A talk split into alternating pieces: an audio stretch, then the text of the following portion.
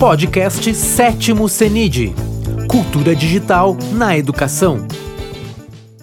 Olá, boa noite, bem-vindos ao encerramento da nossa primeira noite do sétimo Seminário Internacional de Cultura Digital. Eu estava conversando com os nossos dois convidados que estavam aqui é, no backstage aqui antes, falando sobre os 15 anos que a Universidade de Passo Fundo, junto com a Prefeitura Municipal de Passo Fundo, tem promovido as discussões em torno dessas questões relacionadas à tecnologia, à educação, formação de professores, pesquisa, né? elementos que eram inevitáveis, como dizem lá, como diz o Kevin Kelly no seu livro Inevitável, e que foram, uh, infelizmente, ou, bem, é o contexto, né? foram acelerados nesse momento de, uh, de pandemia. Né? E a gente começou lá com o seminário regional de inclusão digital e software livre, e chegamos hoje, em 2021, com muita alegria,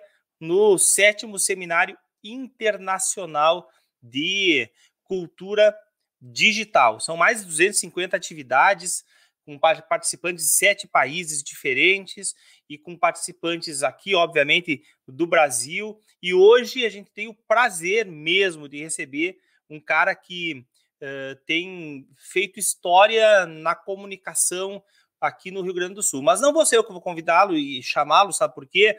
Porque ele só está aqui conosco hoje em função de uma outra parceria muito legal que nós, ao PF, temos, a Prefeitura Municipal de Passo Fundo também tem, que é com os colegas do Sebrae. Então, eu vou convidar aqui o Patrick Strapasson, que é um grande amigo aí, parceiro uh, do Sebrae, para poder apresentar uh, o nosso palestrante da noite.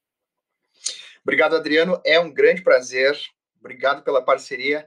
Sebrae, é, posso falar em nome dessa é, empresa né, que está trabalhando aí é, em prol da cultura empreendedora, da inovação, enfim, é, são tempos diferentes que estamos vivendo, mas estamos juntos. Né? O Luciano Potter é um parceiro nosso aí, é, vem trazendo essa mensagem, vem trazendo seu conhecimento, e é com grande prazer, né, com grande alegria que a gente apresenta, né, não necessita de apresentação, é um cara que, como tu disse, tem feito, vem fazendo um grande trabalho, é uma referência na comunicação, é, presente nas plataformas digitais, é, jornalista, radialista do grupo RBS, né, ele é participante do Timeline, sala de redação, né, na Guaíba. É um vou chamar ele para a sala, vou chamar ele para a sala, tem muita gente de fora aqui do país também, para poder é. ver, uh, juntar né, o rosto com a apresentação que tu está fazendo. Bem-vindo, Potter. É isso aí. É um cara que fez uma grande história, né? Uma, uma, uma, uma, jornada linda aí no Pretinho Básico, né? Um programa que faz parte da. fez e faz parte da vida de muita gente, né? E tá aí com vocês, né? Nosso inoxidável Luciano Potter. Que apresentação linda. Como é que tá, gurizada? Tudo bem? Adriano, Patrick, obrigado pelo carinho. Como é que vocês estão? Tudo tranquilo? Tudo certo, tudo certo. Tudo certo. É, eu, eu, eu sempre agradeço muito os convites, principalmente os convites do meio acadêmico, porque eu tenho certeza absoluta que, que todo mundo que me convida no meio acadêmico sabe mais que eu. Então eu tento colocar muito mais o meu, meu olhar de mundo mesmo, assim, né? Que óbvio é muito ajudado por leituras, pode, pode é muito ajudado por coisas que eu posso estar assistindo, mas o jornalista tem que ser um pouquinho mais observador, né? Pelo menos, né? Tentar sair da sua bolha, né? Se, se misturar com outros mundos para a gente tentar entender o que está acontecendo, né? Então, é, eu queria já de primeira, assim, Patrick e Adriano, além do agradecimento, falar para a galera que aqui não vai ter nenhum tom professoral esse tipo de palestra que eu estou dando, principalmente depois que começou a pandemia, eu estou no, né, aqui na minha casa, ela tem muito mais um, um, sentido de eu me movimentar, né?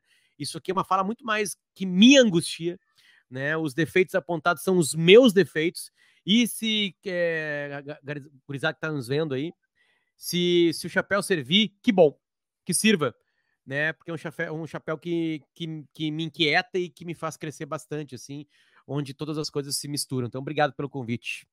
Posso tocar ficha? Posso embarcar é nessa? Então tá. Gurizada, bom, primeiro, obrigado, né, por estarem aí na, nesta noite, quem é de fora do país, uh, uh, e talvez pensasse que tinha alguma coisa linkada com Harry Potter, a minha presença aqui. Na verdade, é só o apelido, tá? Meu nome é Luciano da Silva Lopes, o pessoal de língua, inglês, língua espanhola deve falar Lopes, né? É, eu tenho uma avó uruguaia, então eu tenho um, um pé bem uruguaio, diga-se de passagem, lá em Ribeira, na fronteira com Santana do Livramento, aqui no Brasil, Uruguai e Brasil. E eu fico muito feliz quando tem gente de fora e também, obviamente, né, os meus conterrâneos e a galera que tem aqui dentro da, de uma universidade muito grande como é o UPF, né, que tanto serve ao país. Então, obrigado. E galera da, do, do, da, do Seminário Internacional de Cultura Digital, obrigado pelo carinho de eu estar aqui. Bom, vamos lá. Eu acho que, que o principal elemento novo, assim, né? É, é, essa minha, essa minha fala foi absolutamente modificada. Primeiro, para uma adaptação online, e segundo, porque o mundo ele foi estrangulado de maneira muito cruel com mortes, de maneira muito cruel com os problemas econômicos. E acho que quem continuar aqui, quem, quem, quem persistir por aqui, vai ter novas realidades, vai ter novas, novas, novas. No, novo, novo jeito de trabalhar, de estudar, de angariar conhecimento, de lidar com as pessoas. E eu meio que misturo um monte de angústia que, que, que me dá, né?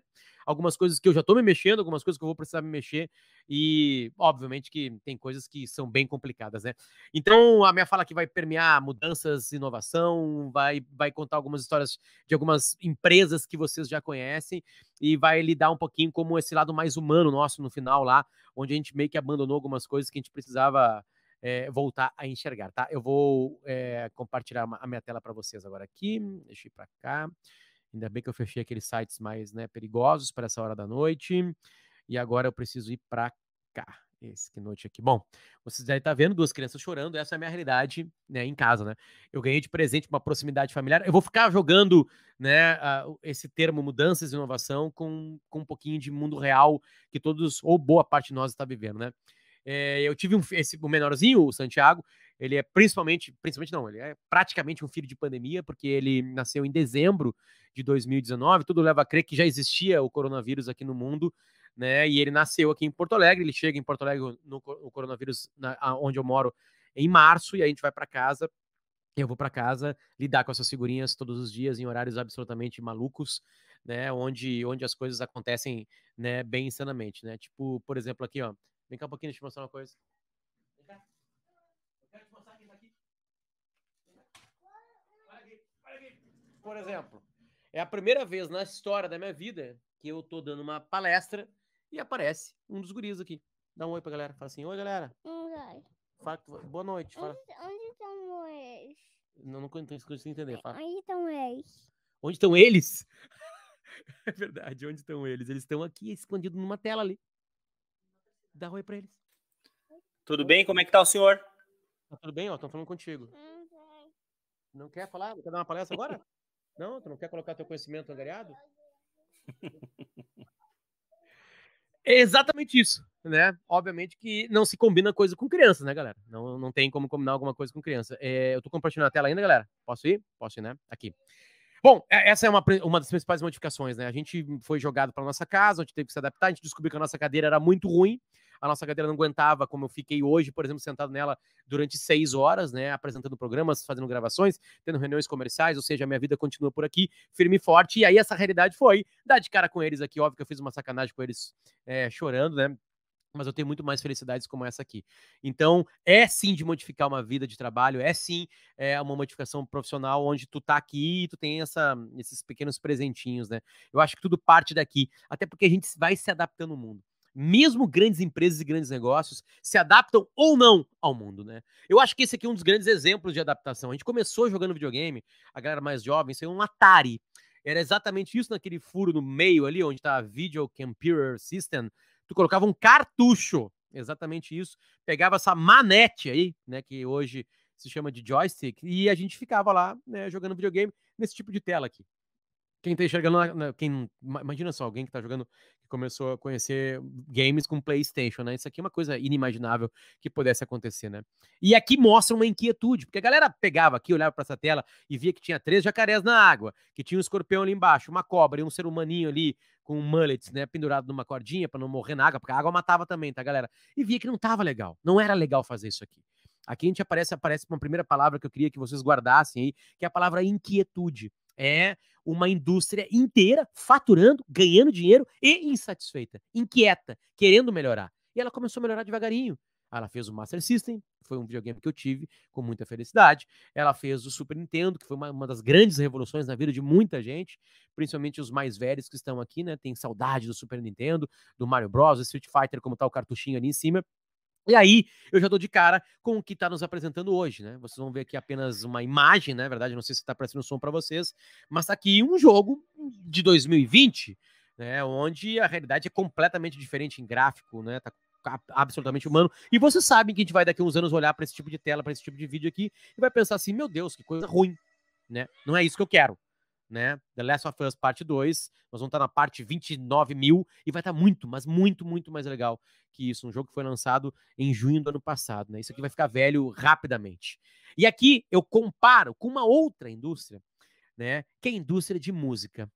Eu quero que vocês acompanhem ali, ó, no começo, ali 94, depois tem 2004, depois 2014, tá? Porque música é uma coisa que a gente consumiu de maneira muito diferente. E por que que essa barra de games, que é a roxa, é, subiu e por que que a barra verdinha de música caiu?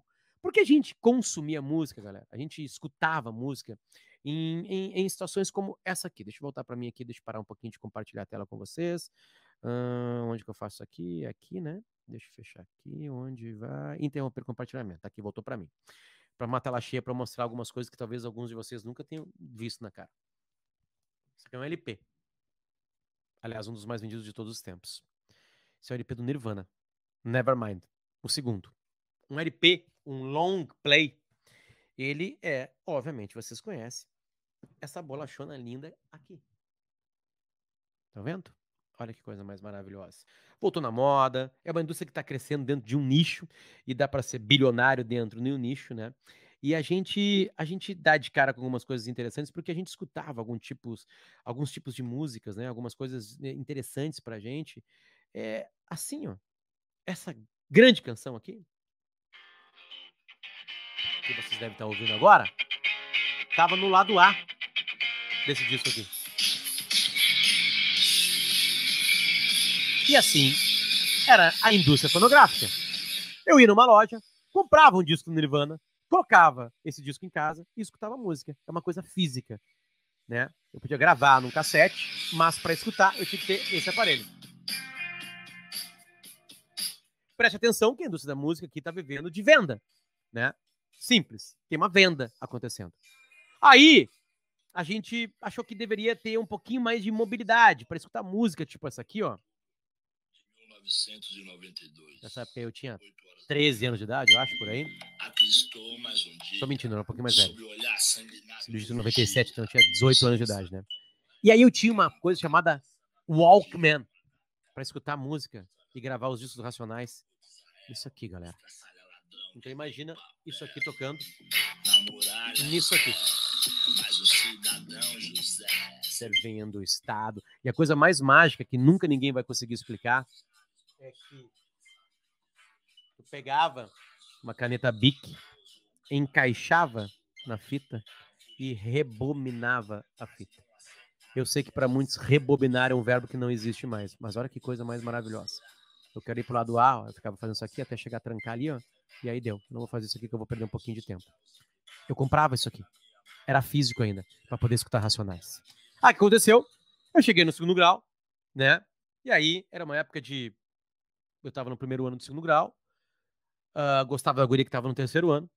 A guria que estava no terceiro ano, ela gostava do cara que estava na faculdade. Aí eu me trancava no quarto, colocava essa canção aqui.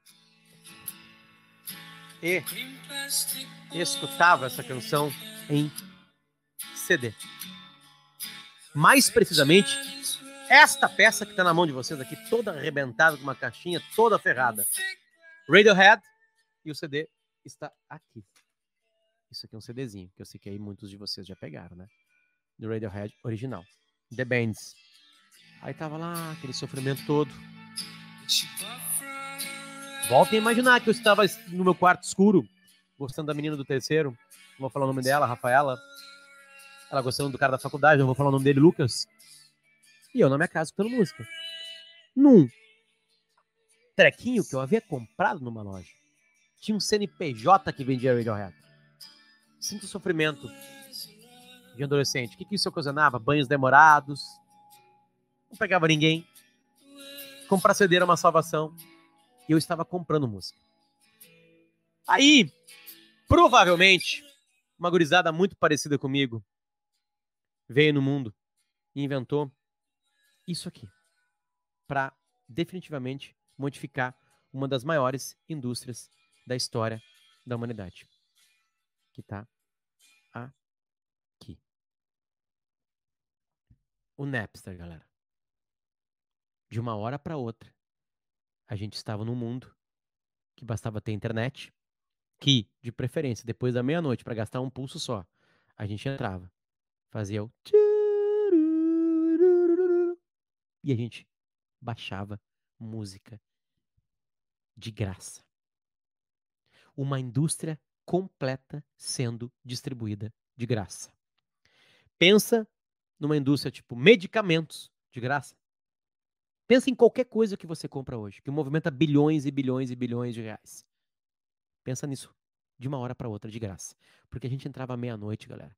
E não é que a gente baixava uma música do Radiohead. A gente baixava o disco inteiro. A gente baixava a discografia inteira. Então, uma indústria inteira levava um laço, uma pauleira. Quem foi a primeira pessoa a entender isso? Uma pessoa chamada Steve Jobs.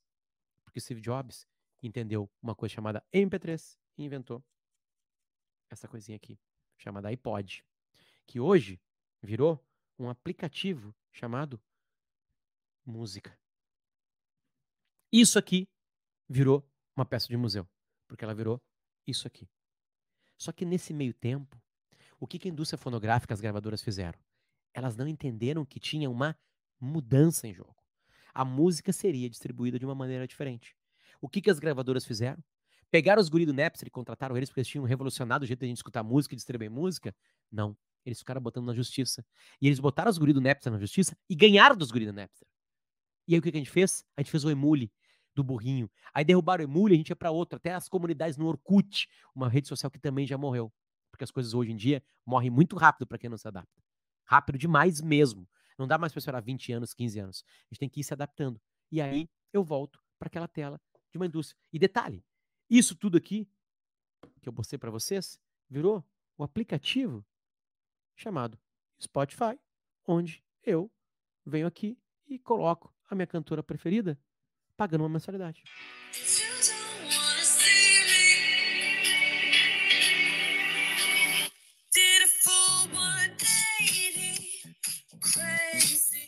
É boa, né? Do Lipa é boa demais, né?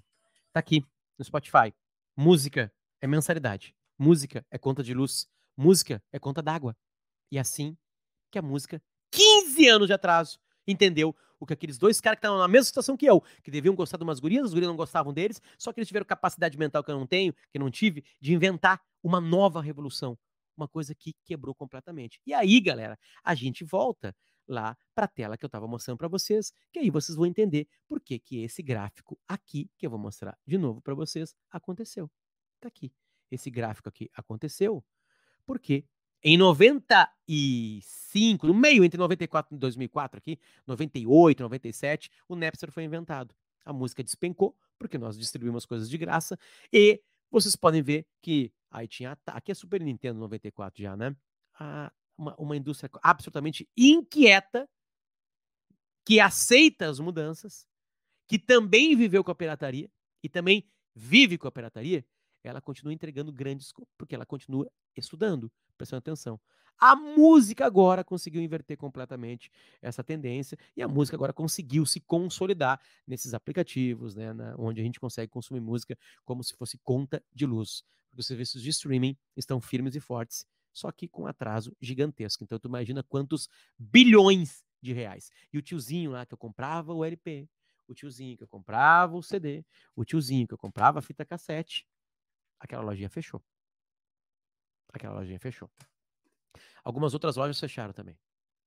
As lojas que alugavam fita cassete. O mundo era assim. Eu fui criado, passei toda a minha, a, a minha infância, toda não, parte da minha infância e completamente a minha adolescência numa cidade chamada Alegrete. Alegrete é uma cidade na fronteira oeste do Rio Grande do Sul, cerca de 500 quilômetros de Porto Alegre, ou seja, seis horas de carro. E na cidade tinha duas locadoras, a Vídeo Royal Video e a Condor Video. Locadoras de fitas, onde uma cidade inteira recebia quatro cópias de um lançamento. Lançamento esse que já tinha ido para o cinema há cerca de cinco, seis meses. Os ricos de, do Alegrete saíam numa sexta-feira e vinham para Porto Alegre para ir no cinema. Porque o cinema do Alegrete estava passando os Trapalhões e Rambo 2.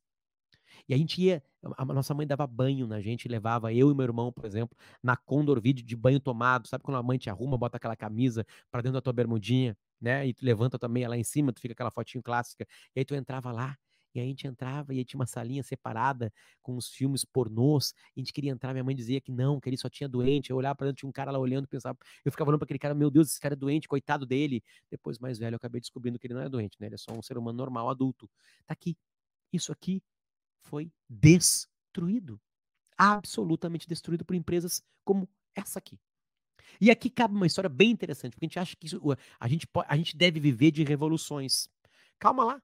Netflix foi inventada em 1997. A Netflix foi inventada para entregar pelos correios DVD. Ela já estava dando uma espécie de recado para as locadoras que pagavam um prédio, pagavam limpeza, pagavam segurança, pagavam um monte de coisa. O Netflix tinha os seus galpões, tinha os DVDs, entregava pelo correio, as pessoas largavam esses DVDs dentro de umas caixas em postos de gasolina ou até devolviam pelo correio, e a Netflix te mandava um outro filme de 97 a 2007, a Netflix fez só isso. E aí ela copiou uma ideia da Amazon Prime Video em cima de streaming, que eles todos observando o YouTube viram que dava para fazer, foram nos grandes estúdios que faziam séries e filmes e começaram a fazer uma plataforma de streaming onde tu paga uma mensalidade. A Netflix e a Amazon Prime pagavam para os estúdios que estavam com os filmes encostados lá, e assim era distribuído uma nova maneira de distribuir entretenimento. Então vocês podem ver que são 10 anos 10 anos entregando DVDs. Aliás, pasmem, ainda tem entrega de DVD pelo correio. Tem gente que quer DVD, Blu-ray, no caso hoje, né? Da Netflix. A Netflix ainda faz esse serviço lá. Aí tu pensa, tá, e a Netflix ficou parada? Não, a Netflix fez uma coisa muito interessante. A Netflix começou a produzir, porque ela entendeu o seguinte: dois caras, tipo aqueles do Napster, vão inventar a mesma ideia que a gente, vão cobrar mais barato, vão fazer com os estúdios uma coisa muito mais interessante, dando mais dinheiro para os estúdios, os estúdios vão nos abandonar e as pessoas vão assinar um outro serviço, nós vamos quebrar. O que, que a Netflix começou a fazer? Ela começou a realizar. A Netflix virou um estúdio que ganha Oscar. A Netflix fez House of Cards, a Netflix faz Stranger Things e movimenta completa. Eu tô falando duas, né? São vários documentários. A Netflix produz Narcos, é produção Netflix. A Netflix começou a gastar dinheiro em conteúdo para esse conteúdo estar somente ali na Netflix e a gente poder pagar uma mensalidade. Eu, na, na, na época da, da, da, dessa palestra presidencial, presidencial é muito bom, né? Dessa palestra presencial, eu pegava e pedia pra galera bater palma quem assinava a Netflix. Geralmente era 90% da sala. Eu não consigo ouvir as, as palmas de vocês, mas eu tenho certeza que quase todo mundo que está me vendo aqui assina a Netflix, dá dinheiro para a Netflix. Isso é uma revolução. E essa revolução, ela não para, porque a tecnologia chega em todos os lugares. A tecnologia chega numa fralda da Pamper que está linkada a um aplicativo.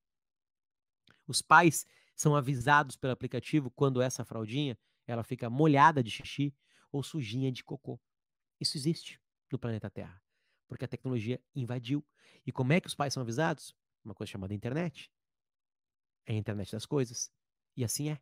Quase tudo que nos cerca e vai nos cercar está linkado a alguma coisa. Óbvio que isso causa desgastes e felicidades gerais. E aí, a gente chega numa coisa, uma parte um pouquinho mais humana da minha fala. Tecnologia, todo mundo sabe, ela é mágica. A tecnologia fez com que o mundo não parasse durante essa pandemia. O mundo não parou por causa da tecnologia. Esse evento está acontecendo por causa da tecnologia. E não teve nenhuma revolução. Tudo isso que a gente está usando hoje aqui já existia. A gente só não conhecia. Está aqui.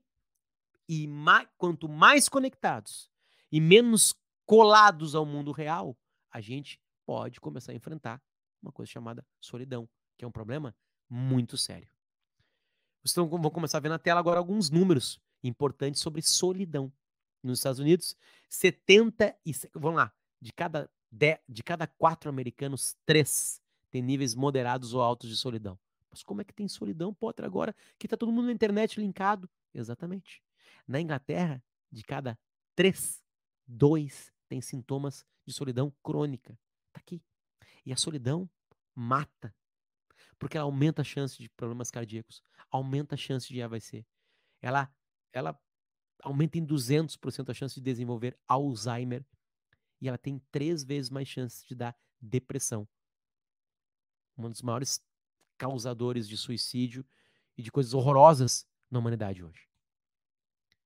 Ela é mais letal que obesidade e álcool. Ela é tão mortal quanto fumar 15 cigarros por dia. Quem está sozinho. Porque nós, seres humanos, fomos feitos para aglomerar. A gente foi feito para trocar. A gente foi feito para aprender. E a internet, que sim, também faz isso com a gente, também nos afasta. Porque a gente briga, porque a gente não deixa de ir no lugar. Hoje viralizou um videozinho, é uma pena que tem crianças nesse vídeo, né? De uma menina que ganhou o livro da Alice no País das Maravilhas, acho que é Alice no País das Maravilhas, e ela vê que é um livro ela fica triste.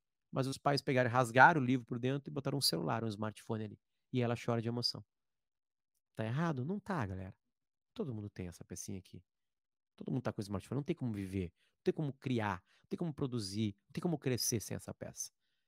A fala agora aqui, e a fala é para mim, porque um dia eu tava no telefone e eu senti uma, uma coisinha na minha calça de nove meses de idade engatinhando, pedindo atenção. Eu vi assim, largou. Larguei. Tem hora para isso. Tá aqui. Porque tem muita coisa para escolher. Eu tenho certeza que vocês têm o cara ou a cara que indica para vocês qual série ver. Os seres humanos, quando de novo estão juntos, eles são curadores, porque todo mundo é um potencial influencer. Todo mundo tem um potencial de espraiar a sua inteligência para o mundo. E todo mundo tem um potencial de também se tornar uma pessoa de solidão. Só que os curadores cresceram as pessoas que se importam com os outros e querem dar dicas. Eu tenho certeza que um dia vocês colocaram no Google, eu coloquei quando meu filho nasceu, o primeiro, o Federico, eu coloquei como fazer para é, eh, esfriar uma mamadeira. Eu sei que sabia que tinha que botar na água, mas eu queria saber se tinha alguma dica. Tinha uma criança de 14 anos de idade me ensinando num vídeo no YouTube, num tutorial. Ah, você coloca numa baciazinha assim, blá, blá, blá, blá, blá. Tava lá. Tá aí. E é tão inacreditável o que está acontecendo que no Reino Unido tem a ministra da solidão. Essa é uma notícia de 2018 já é velha, e eles já estavam preocupados com solidão. O smartphone pode ser um novo cigarro. Cada vez tem mais estudos provando isso. Tá aqui. Já chegou nos consultórios, galera. Eu tenho uma psiquiatra que eu vou toda semana, tenho encontros com ela semana, é, semanais. Eu já levei várias vezes angústias minhas das redes sociais, de amizades acabadas por alguma coisa de WhatsApp. Já foi para lá dentro. E faz parte. O mundo mudou, tá ali. Ou seja, tem um limite. Porque é inacreditável que selfie seja cinco vezes mais perigosas que tubarão. Porque a selfie é a gente mostrando onde a gente está. E às vezes, quando a gente está só linkado a esse tipo de, de, de, de, trabalho, a gente esquece que a gente é humano, que a gente pode viver uma vida com um pouquinho mais de equilíbrio. A gente não pode virar de costas para uma das maiores belezas da humanidade, o Davi de Michelangelo, lá em Florença. Não pode. A gente não pode fazer outras coisas piores. O que interessa é estar tá aqui. E não dizer que está aqui. Obviamente que tu pode curtir e tudo mais. Eu não sei se essas pessoas ficaram uma hora só analisando os detalhes. Essa, esse, esse bloco de mármore atrás aí que virou essa maravilha, essa coisa estupenda, é gigantesca, é muito grande essa estátua. Ela era uma, um bloco de mármore único. E o cara esculpiu em perfeição, é inacreditável. As veias da mão, é uma coisa incrível. Mas que mais vale hoje em dia é dizer que foi. Essa angústia, como eu falei no começo, ela é completamente minha. Absolutamente minha. Porque eu me senti dentro disso aqui. Isso que eu tô dizendo. E eu me senti muito dentro disso aí quando os meus filhos vieram. Quando eu descobri que tinha alguma coisa mais legal para viver na minha vida. Mas ao mesmo tempo, isso aqui é uma das grandes ferramentas. E aqui não tá um cara falando contra a tecnologia. Ao contrário. Está na hora de a gente aprofundar mais nosso, nosso, nosso, a nossa vida nela, usá-la para quando deve, como agora, que todo mundo está usando alguma tecnologia para estar tá me vendo agora aqui, e agradeço muito vocês, mas vocês estão me vendo porque vocês estão doando o tempo de vocês. E quem organiza o tempo, e por isso está o Albert Einstein aqui, consegue viver mais coisas, consegue aprender mais. Quem fecha um pouquinho mais a boca e presta atenção no mundo, também acontece a mesma coisa. Porque tudo tem algo mais profundo. O que vocês estão vendo agora aqui é uma das fotos mais famosas do Albert Einstein. E eu pensei que essa era a foto E aí, eu fui um pouquinho mais curioso. E eu descobri que essa foto é essa foto aqui. O Albert Einstein em Los Angeles. Esse é um casal de magnatas. Eles iam para jantar. E naquela época, os paparazzi não estavam atrás da Kim Kardashian. Estavam atrás do Albert Einstein. Ele olha para os fotógrafos, que estavam jogando um monte de flash na cara dele, e faz essa careta famosa. Que até tatuagem tem. Um gênio fazendo careta. E esse gênio fazendo careta, ele não era um gênio em botânica. Ele não era um gênio em futebol. Ele não sabia absolutamente nada de jardinagem. Não sabia nada de língua portuguesa. Nem arranhava a língua portuguesa. Albert Einstein muito mais não sabia do que sabia. Porque a gente está vivendo uma época onde a gente acha que tem que saber de tudo. E mais, e pior que isso, pior do que achar que a gente deve saber de tudo, que isso pode ser até interessante, porque tem um pouquinho de inquietude, de curiosidade, a nova palavra que aparece, é que a gente realmente acha que com 20 anos, ou 42 como eu, a gente está pronto. A gente não tem mais nada que aprender. Isso é um erro. É um erro. Porque eu acordei para o mundo 30, com 38 anos de idade. E agora eu estou vivendo a doce angústia de ter descoberto que eu não sei nada. Que eu estou no caule e que tem milhões e milhões de galhos para fazer isso aí. Como é que eu descubro isso? Eu descubro isso na minha casa, uma discussão familiar de grupos de WhatsApp, ou seja, na te tecnologia, que eu estava falando demais. Que eu estava distribuindo teses para o mundo sem parar. Só que aí tem uma pegadinha. Eu sou pago para isso. Eu sou pago para falar. Eu sou pago para comunicar, porque foi essa carreira que eu escolhi. Eu preciso falar para viver. Eu falo para alimentar o Federico que estava vindo aqui, veio de pijaminha no começo e foi para cama dormir agora. Eu tenho que pagar para dar leite para ele. A mamadeira que ele deve ter acabado de tomar agora, ali. Só que tudo, como eu disse, tem um equilíbrio. De repente, eu criei um programa chamado Potter Entrevista, que hoje tem mais de 2 milhões de plays só no Spotify e plays até o final dele e comecei a ouvir pessoas que pensam diferente de mim e no tema proposto, porque eu tenho temporadas com temas diferentes, ouvir pessoas que pensam completamente diferente. E aí, galera, uma pegadinha bateu em mim. O Luciano Potter, que é pago para falar, no programa que ele menos fala, porque eu deixo as pessoas falarem aqui, e pode ser a coisa mais absurda, eu posso dar corda para pessoas se enforcando azar. Quem vai decidir se está sendo enforcamento ou não é quem está ouvindo e não eu. Eu não preciso desenhar para as pessoas quem é idiota e quem é inteligente. As pessoas sabem disso. O jornalista não precisa ficar fazendo isso aí. O público que consome é muito inteligente. No programa que eu menos falo, o programa que eu mal abro a boca, é o programa que eu mais recebo elogio. E aí tem uma pegadinha. O cara que é pago para falar, na hora que ele baixou as orelhinhas, que nem um burrinho, e começou a ouvir aquela velha história que a nossa avó falava para nós, são duas orelhas, uma boca só. Eu comecei a ficar inquieto. Porque eu comecei a descobrir que eu sabia muito pouco. Eu comecei a descobrir que tinha uma coisa interessante junto com a inquietude, que é a curiosidade. E eu comecei a descobrir algo que eu já tinha certeza absoluta, que a tecnologia pode me ajudar profundamente. Estamos numa pandemia ainda. Grande parte de quem está agora aqui não foi vacinado assim como eu. A gente está longe de vencê-la. Está pintando uma terceira onda. Tomara que isso não aconteça gente não vai vencer essa pandemia em 2021. A gente vai estar tá de volta, digamos assim, a uma normalidade que os Estados Unidos já estão conquistando, por exemplo, quando, tá quando muita gente estiver vacinada. Isso vai demorar. E aí, galera, o mundo não vai ser como era antes. Essa expressão é terrível, eu sei, desculpa, professores. A gente vai ter um novo normal. A gente vai ter uma normalidade e vai ser nova. E ele vai ser híbrido. A gente não vai abandonar essas telas, porque isso aqui economizou dinheiro, economizou tempo, né? A educação chegou para mais pessoas, ao mesmo tempo que só depender da, da, da, tecnologia fez com que milhões e milhões de brasileiros ficassem afastados da educação, porque não tinham um smartphone, não tinha internet que prestasse para ter um vídeo.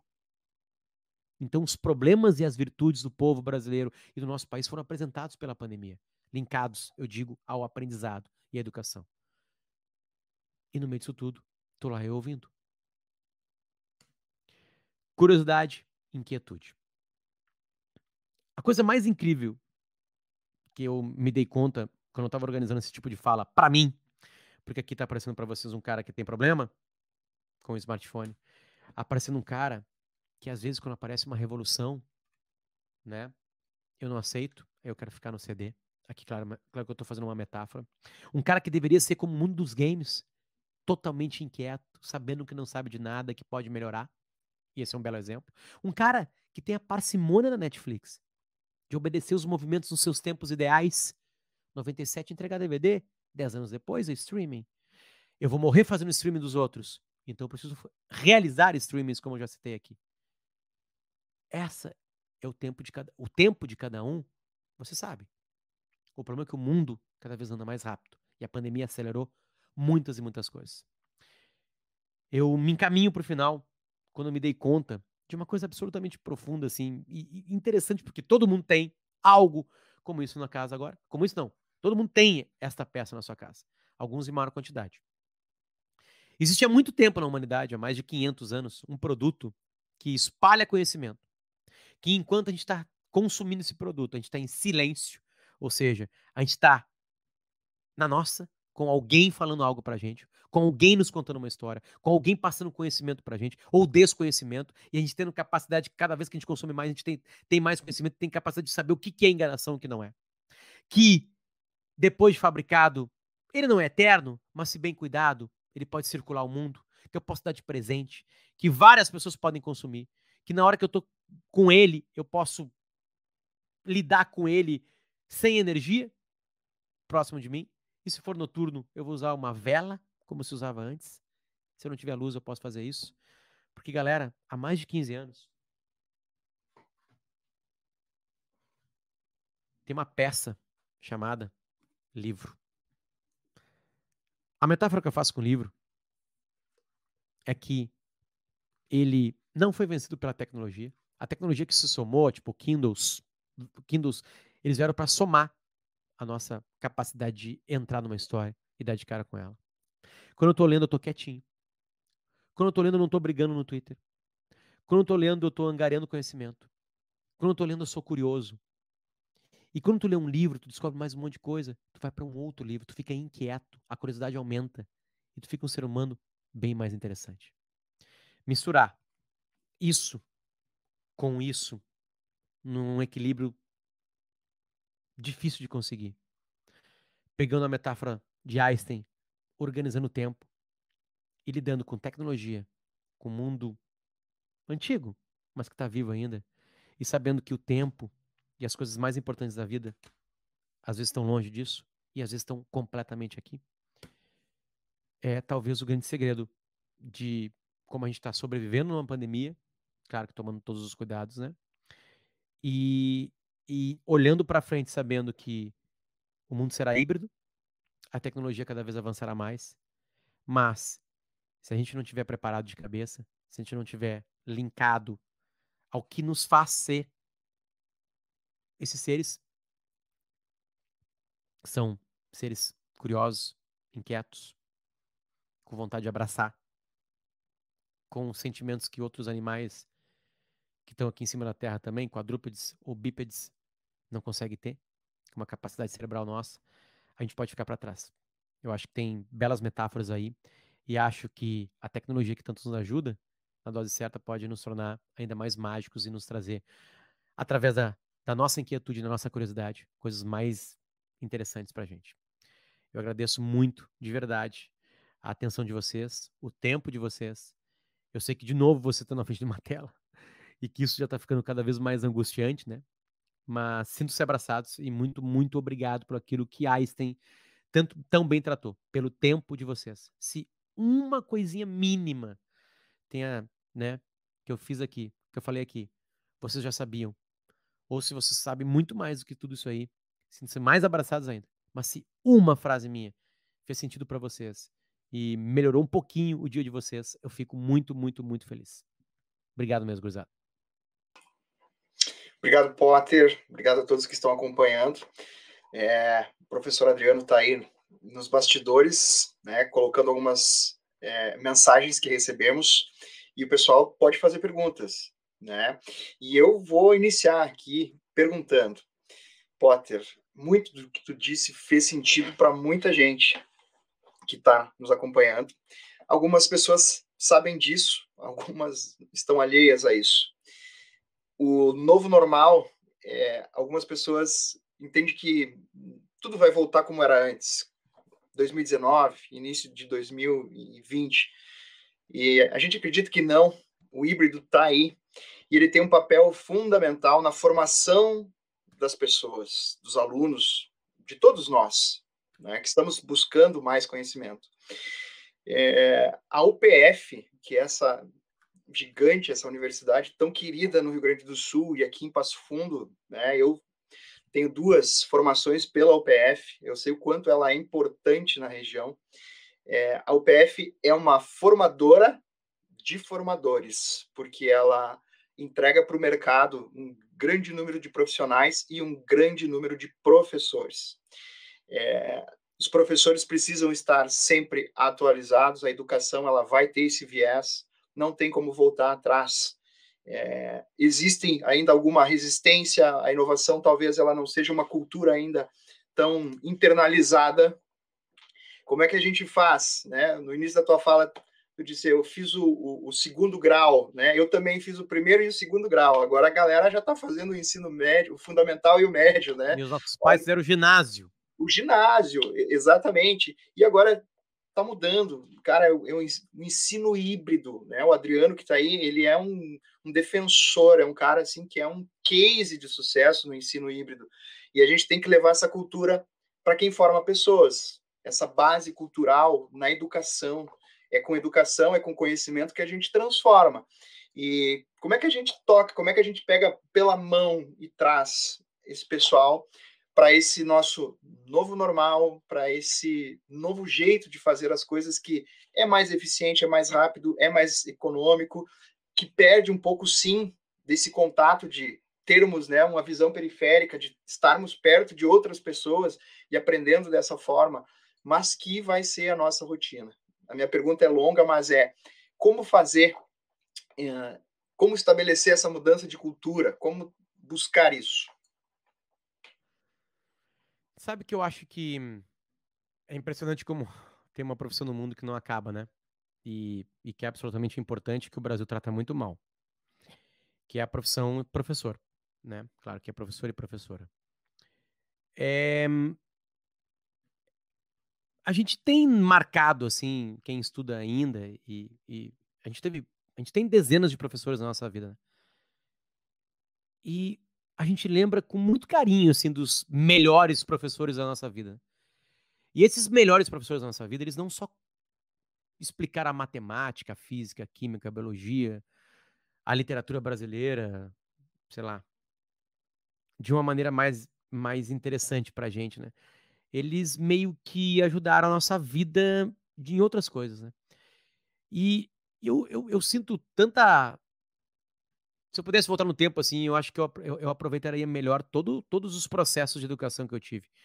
Porque eu tive pessoas muito mágicas na minha frente em pé, me contando histórias, me, me ensinando, e eu, e eu não. Eu joguei muita coisa fora, assim, acho que é por causa da idade, né? A gente não. Às vezes a gente tem que passar, né? Como acontece na vida da gente olhar para trás e falou que perdeu. Né? Quando tava, os meus filhos estavam nascendo, vários pais e mães vinham para mim e falaram assim: aproveita que passa rápido, aproveita que passa rápido. Antes de ontem eu estava olhando umas fotos do meu filho mais velho, com um ano de idade, eu não lembro daquela carinha dele mais. Eu, claro que eu sei que a gente viveu uma situação, mas eu fico olhando para aquela carinha, parece uma carinha que eu não tenho mais na minha frente, né? É... Patrick, esse trabalho, ele sempre pode ser feito, claro, pelo aluno, né? De entender o que está acontecendo. Mas o encantamento, o guia, quem pega pela mão é o educador. Ele é o educador. Eu acho que a tua falha, é, ela, ela, ela vem absolutamente ao encontro de uma situação que o primeiro a observar que o mundo está assim e que vai ser assim é quem nos educa. E aí ele vai ter que, por exemplo, assim, professores, galera. Eles viraram. Eu não sei se vocês, quem tem filhos de 6, 7 anos, eu não tenho, mas eu vi alguma aula através do meu sobrinho. Os professores viraram youtubers. Eles têm que ser interessantes ensinando a fórmula de Bhaskara para uma turma de sétima série. Eu não sei quando é que aparece a Bhaskara. Né? Isso é quase impossível. E eles estão conseguindo. Então, é, eu acho que o centro de, o centro da educação nunca mudou, né? A gente tem. A, a tecnologia serviu para ajudar os livros, né? Óbvio. A tecnologia serviu para chegar mais longe, e, e, eu concordo muito com isso. Vai ser híbrido porque cheguem mais pessoas. Né? Eu não tenho mais desculpa de perder uma aula. Ah, não, consegui ir porque está chovendo. Beleza, liga o computador e o smartphone. Então, o ensino vai chegar. Vai chegar. Eu não, eu acho que o educador também tem que mostrar essa importância, assim, sabe? Eu tenho muita saudade repetindo assim, Patrick, talvez eu tenha saído um pouquinho, assim, do, do de, exatamente responder essa questão, sabe? Mas eu acho que cresce para esse novo momento a esse cara, ou essa cara, né? Que é quem ainda tá ali guiando a galera. E acho que esses professores todos ganharam um, um novo elemento para ensinar, para passar adiante o conhecimento que eles têm. Entende? Não tem volta não tem mais desculpa. Óbvio que tem um modelo melhor, e o modelo melhor ainda é o presencial, porque ele tem uma coisa absolutamente importante para nós humanos, que é a aglomeração. Eu lembro de ler uma pesquisa de um. É, estudaram durante um tempo nos Estados Unidos, é, os estudos psiquiátricos, assim, eles estudaram as pessoas que ficavam em, em solitárias em prisões americanas. As pessoas que ficavam muito tempo em solitárias em prisões americanas, o cérebro diminuía. Áreas do cérebro diminuíam, morriam. Porque o ser humano não está preso, não foi, não foi, né? É, é, ele não está aqui. Claro que essas pessoas estavam solitárias, elas praticaram algum tipo de crime, né? E por isso estão lá. Mas só para como conhecimento, assim, é, o cérebro começa a definhar, porque ele foi feito para aglomerar, para juntar. E a sala de aula é um, é um baita elemento disso. Eu acho que vai ter um boom de sala de aula no começo, sendo mais prático, todo mundo está com saudade. E aí depois vai viver de maneira híbrida. Esse evento, por exemplo, a gente estaria num teatro, com uma transmissão ao vivo. E alguém no Rio Grande do Norte, alguém no Paraguai, alguém em Montevidéu, no Uruguai, acompanhando a gente. Vai ter mais gente na, nos eventos, né? E talvez o ingresso para o presencial vai ser mais caro, né? Porque é muito mais legal pegar um avião, se movimentar, sair de casa e fazer as coisas. Mas, assim, a, a educação ganha algo, né? O problema é que o Brasil foi escancarado, né? A gente tem problemas de internet, a gente tem problemas de estrutura, a gente tem problemas que sempre existiram, na verdade, né? nem todo mundo é UPF. Hum, é difícil ser UPF. O UPF está num hall de, de educação brasileiro, é um, sei lá, é um, é um, é um hall de, de porcentagem menor que 10%, talvez, não sei, não tenho nenhum estudo chutando completamente. Né? Mas eu acho que a, o centro dessa resposta tem que ser o educador. Ele que vai ter que primeiro se dar conta disso, e eu acho que todos se deram, e vai ter que conseguir guiar quem está ali. Porque na verdade são guias, né? Eles sempre foram guias. Sempre, sempre foram guias e Agora os guias vão dizer que tem mais armas para lutar contra a ignorância, é, contra o não, a ignorância do não saber, né? Porque em tese todo dia no colégio eu aprendo uma coisa nova. Né? Essa é a tese, né? Todo dia lá no segundo grau, no ensino médio, eu aprendi uma coisa nova, né? Quando é que isso atrapalhou? Por que, que a gente adolescente não achava isso a coisa mais legal do mundo? Culpa dos educadores? Culpa da nação? Culpa da história brasileira? Culpa de quem? de muita gente, talvez. Mas os americanos também sofrem, os professores americanos também sofrem, da, da Dinamarca também sofrem. Ou seja, é a, a, é a longa batalha. Eu acho que a gente ganhou armas, Patrick. A gente ganhou armas. Né? Vocês, educadores, ganharam armas e, e tomara que isso sirva para nos aproximar mais ainda e a gente ter esse mundo híbrido que, que se desenha aí perfeitamente. Potter, quando tu coloca isso, claro, a gente está fazendo uma ligação aqui para a educação, né? Mas ah, na, eh, a bem da verdade, essas tecnologias elas, elas ampliam né, a nossa possibilidade de ação no mundo. Acho que a tua, a, a tua, a, os, os, produtos que tu coloca no mundo, né, Potter? A tua entrevista, uh, os podcasts que tu tens, né? Quanto tempo a gente demoraria? Não estou fazendo aqui uma apologia à tecnologia, só estou trazendo um pouco dessa discussão, né? Para que 2 milhões de pessoas escutassem presencialmente, né? mesmo que tu lotasse teatros e teatros, isso é muita gente, né? Então, essa potência que a tecnologia dá para quem tem o que falar e para quem não tem também, né? Porque ela, ela, não, ela não segrega, né? De leitura e de escrita de mundo é importante, né? Uma outra questão que eu acho legal assim de trazer para os colegas é, bom, pra, acho que passa também por qualquer profissão, mas a gente vai falar de, da educação, né? O que, que definiria, assim, a grosso modo, um bom professor? O cara que domina a sua área, domina bem a sua área. Um cara que domina as técnicas, tecnologias e metodologias necessárias para transformar aquilo que eu sei em algo que as pessoas compreendam. Né? Não, é, não, é, não é incomum a gente escutar de vez em quando a galera conversando, bah, aquele cara tem um baita currículo, é um baita pesquisador, mas eu não entendo nada do que ele fala. Eu não aprendo nada com ele. Por quê? Porque falta essas técnicas, essas tecnologias, né? Um, e por último, conhecer de pessoas, né? É isso, no fim das contas, é conhecer de pessoas, como as pessoas aprendem, e não só de pessoas, é conhecer como é que o Potter aprende, como é que o Patrick aprende, para que eu possa, nessa tríade, ganhar relevância, que é fazer o quê? Com que você saia do ensino médio sabendo alguma coisa todo dia, por exemplo, né? Então, o que me parece uma das questões bem importantes é como, historicamente, né, na vida das pessoas, a história da humanidade, o domínio da tecnologia nos habilitou a mais coisas. É, o que a gente não tem agora nesse mundo é aquilo que eu coloquei para o Humberto Eco lá sempre falava que a internet ela deu voz a uma uma horda de imbecis ele colocava assim né? mais ou menos dessa forma Isso. mas também nos possibilitou acesso a pessoas que são geniais e que nós não teríamos acesso se não fosse por isso né então como é um é, é, é muito difícil e isso ficou claro na tua, na, na tua fala né a gente dividir quem nós somos das, te, das tecnologias que nos rodeiam, daquelas tecnologias que nos habilitam a alcançar mais pessoas, nos habilitam a falar do mundo para os outros e também conhecer o mundo a partir da perspectiva dos outros. Né? Então, acho que esse é um elemento legal para a gente poder explorar um pouco uh, a presença das tecnologias na vida das pessoas e as possibilidades que elas abrem uh, em contextos de, por exemplo, isolamento, como a gente falou, mas também de aprendizagem. Né? Eu acho que esse é um elemento bem importante para a gente pensar como é que nós podemos, levando em consideração as questões que tu colocasse, como é que nós podemos inovar mais, né?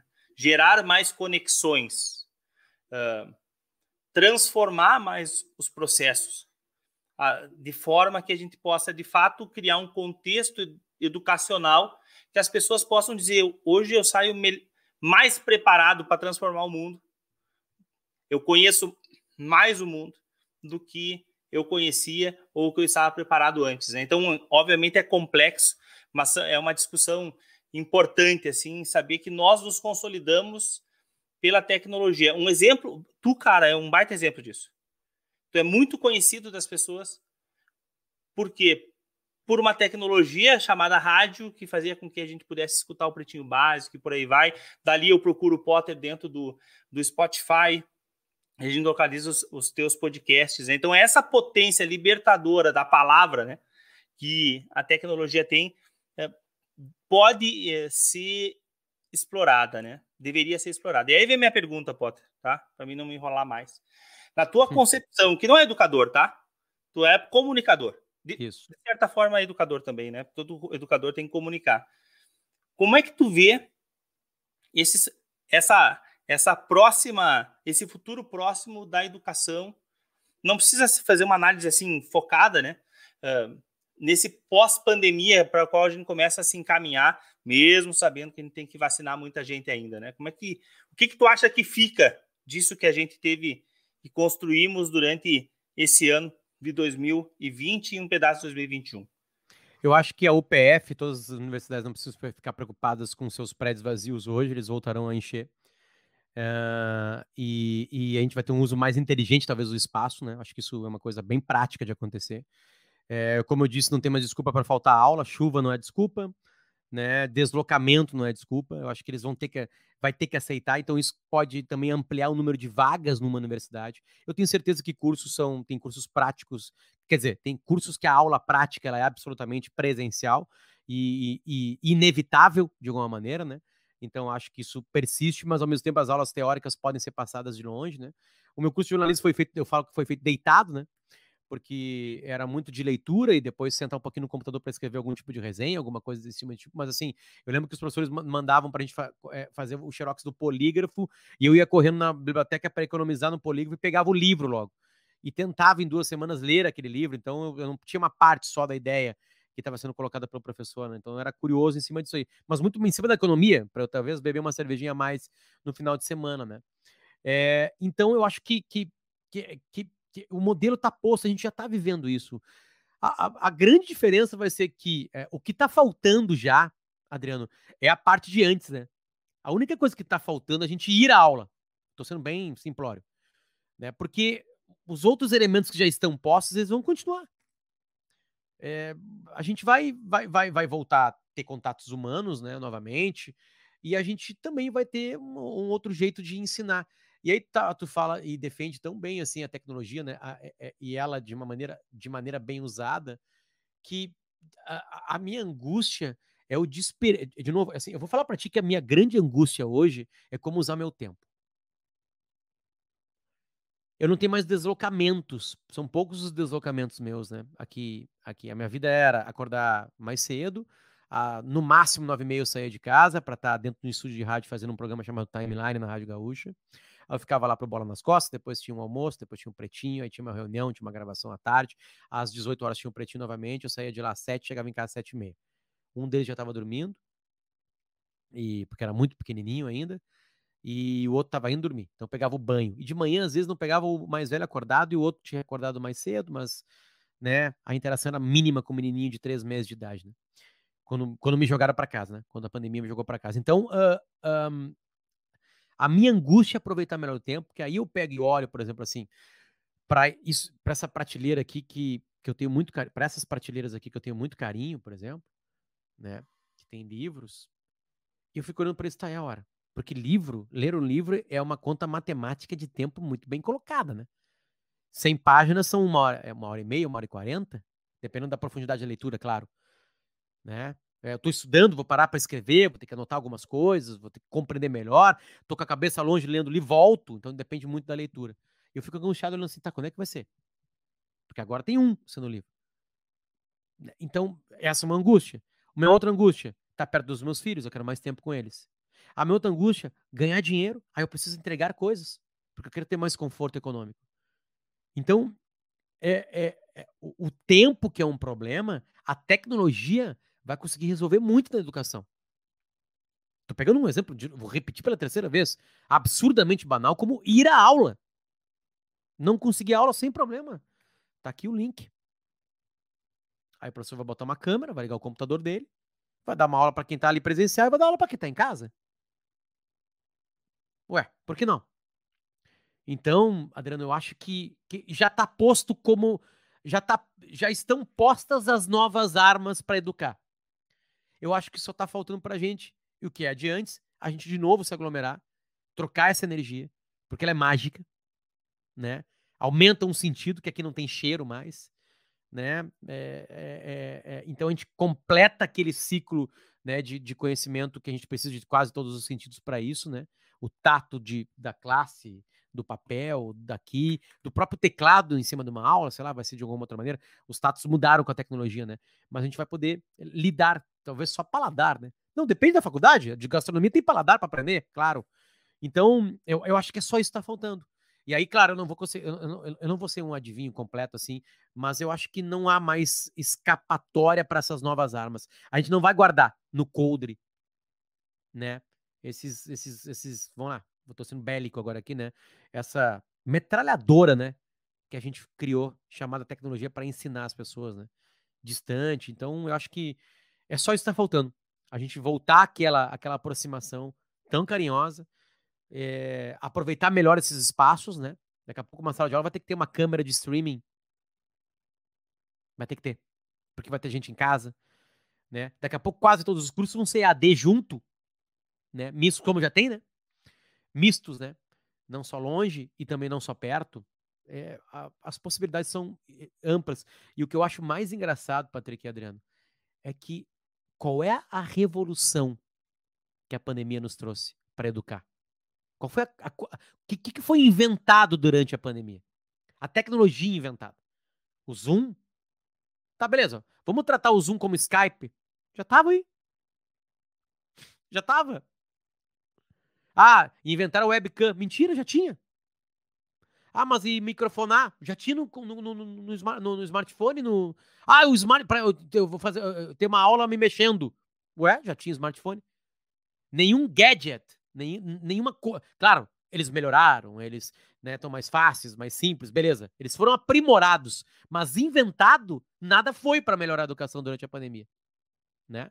A banda larga já existia. O que vai acontecer? A gente se aglomerar de novo, ter essa coisa tão humana e necessária, e as armas não vão ser guardadas novamente. Acho que, Adriano, tu tá completamente cheio de razão. É híbrido e não tem o que fazer. E ainda bem que vai ser. Ainda bem que vai ser assim. Potter, agradeço muito. Vou agradecer ao Patrick, tá? Ah. A oportunidade de poder ter conversado, de poder tu ter participado conosco aqui no, no sétimo CENID, por ter oportunizado isso, né? É muito bom te escutar, cara, assim, é sempre bom te escutar nos podcasts, mas aqui foi muito agradável também. Uh, tem muito comentário legal, vale a pena depois se tu quiser dar, dar uma olhadinha lá, dizer que tu nos ajudou bastante no evento, trazendo uma perspectiva de discussão muito mais humana, menos tecnológica, assim, né, sobre os motivos, sem com isso ter trazido uma visão de catastrófica da tecnologia ou da própria pandemia, embora a gente saiba que ela não tenha nada de bom, tá? Então, muito obrigado mesmo pela oportunidade de poder ter conversado contigo ao vivo, fiquei muito feliz. E agora eu vou passar a palavra aqui para o Patrick para fazer o encerramento, né? Quem é o nosso.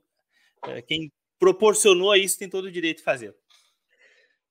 Obrigado a vocês, Adriano. Grande parceria sempre. Né? Potter, mais uma vez, né, conosco aí, através do Sebrae. Nós temos essa missão de levar informação, conhecimento.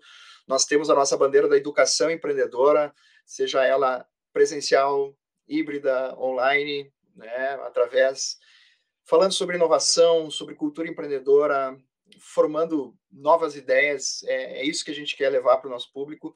Que bom que a gente tem parceiros e canais, pessoas com esse com essa capacidade de comunicar. E Potter, parabéns pelo teu trabalho, assim, eu sou teu fã, é, tô te acompanhando agora no, no Caixa Preta, assim, tá, tá demais tá leve, tá feliz, continua assim, né, que tá muito bacana. E a todos vocês que acompanharam, obrigado pelo seu tempo, obrigado pelas ideias que compartilharam conosco também aí nas mensagens. E vamos lá, pessoal, esse é o caminho. Uma boa noite a todos aí e um grande trabalho. Tchau, tchau. Tchau, tchau, gente. Obrigado. Este podcast foi produzido pelo GPID, Grupo de Pesquisa em Cultura Digital da UPF em parceria com o Núcleo de Música, projeto de ensino do IFRS Campo Sertão. Composição de trilha sonora Felipe Batistella Álvares.